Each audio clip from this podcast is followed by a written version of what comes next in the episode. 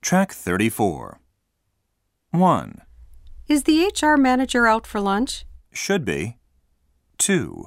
Is my car fixed? Should be. 3. Is the all you can eat restaurant just past the light closed at this time? Should be. 4. Is the boss back from his business trip yet? Should be. It's already 5 o'clock. He said he'd be back around 4. 5. Is the applicant happy with our terms? Should be, otherwise, he wouldn't have taken the job.